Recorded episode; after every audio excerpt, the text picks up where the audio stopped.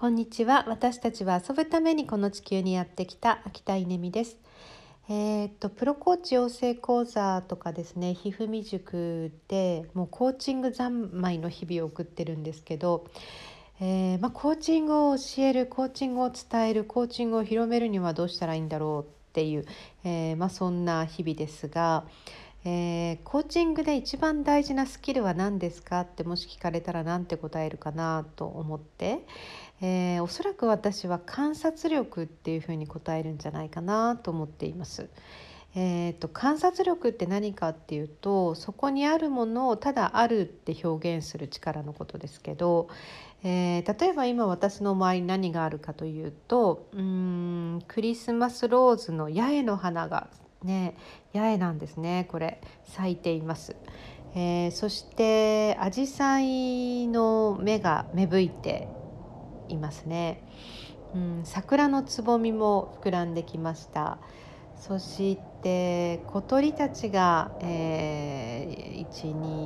1234、まあ、今見えてるだけで45匹、えー、野鳥が今庭に来ています。そしてなんだろうジェット機かな？ジェット機が飛んでいます、えー、空が青く、えー、晴れ渡りそして雲も、えー、とても綺麗にあの雲も見えます。えー、っと日が高くなってきて、えー、とても今日はポカポカと暖かいです。っていうようなですね、えー、と目の前に繰り広げられている、まあ、こう現実社会を、えーまあ、それをこうねあのただただあのこういうことが起きてるこういうことがあるっていうふうに表現するっていうこと。これがコーチングで言うと、まあ、クライアントに起きていること、えー、クライアントが語る物語を聞きながら、えー、今クライアントの中で何があるのかな？どんなことが実際にそこに、あのー、起こっているのかな？というのを観察する。でこの観察することができるようになると、えー、まあ、その先すごいスムーズなんですよね。えー、じゃあうん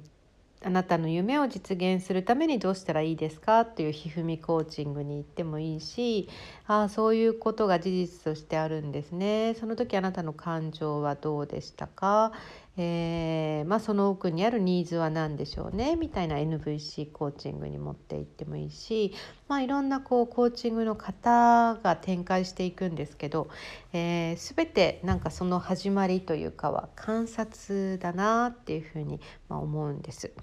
で、まあ、この観察ができればだからコーチング